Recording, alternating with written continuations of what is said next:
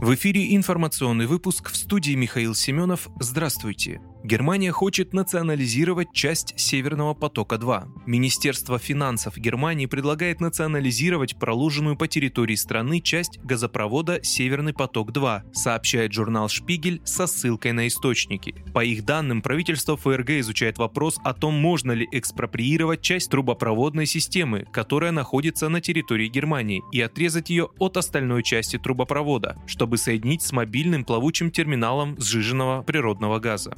Плюсом такого решения является то, что в конце экспортного газопровода уже построена распределительная сеть с компрессорами и трубопроводами, благодаря которой газ может транспортироваться в Южную Германию. Но есть и риски. Первый заключается в жестких требованиях экологического законодательства, которые могут быть нарушены в процессе поднятия и резки труб газопровода, проложенных по дну Балтийского моря. Кроме того, до конца не ясен собственник газопровода, который строился в том числе на деньги европейских компаний.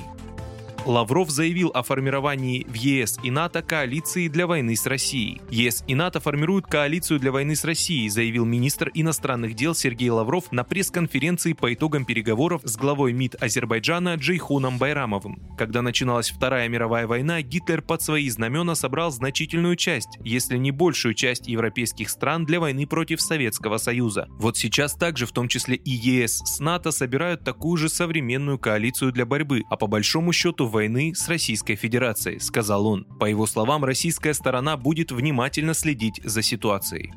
Яндекс Еда ввела опцию удаления данных о заказах пользователя. Сервис Яндекс Еда сделал доступной опцию удаления данных о завершенных и исполненных заказах пользователя. В скором времени это станет возможно и для клиентов Яндекс Лавки. Об этом говорится в сообщении компании. В настоящее время пользователи могут удалить доставленные и завершенные заказы. Процесс их удаления может занимать до трех дней. В дальнейшем можно будет стереть из Яндекс Еды и другую информацию о себе, например, адреса для доставки. Удаление данных них необратимый процесс. Если стереть информацию о заказах, то больше не получится посмотреть в Яндекс Еде рекомендации своих любимых ресторанов и блюд, отмечают в компании. При этом сервис продолжит помнить адреса доставок и показывать заказы Яндекс Лавки. Однако в скором времени в Яндекс ID добавится возможность удалить заказы и Яндекс Лавки.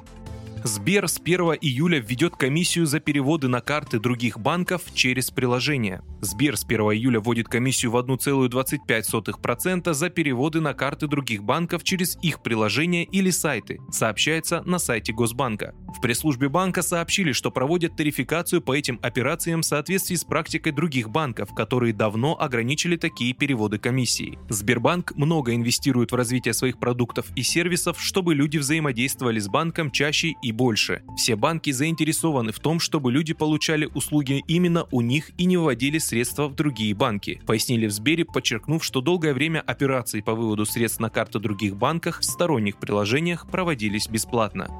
Вы слушали информационный выпуск. Оставайтесь на справедливом радио.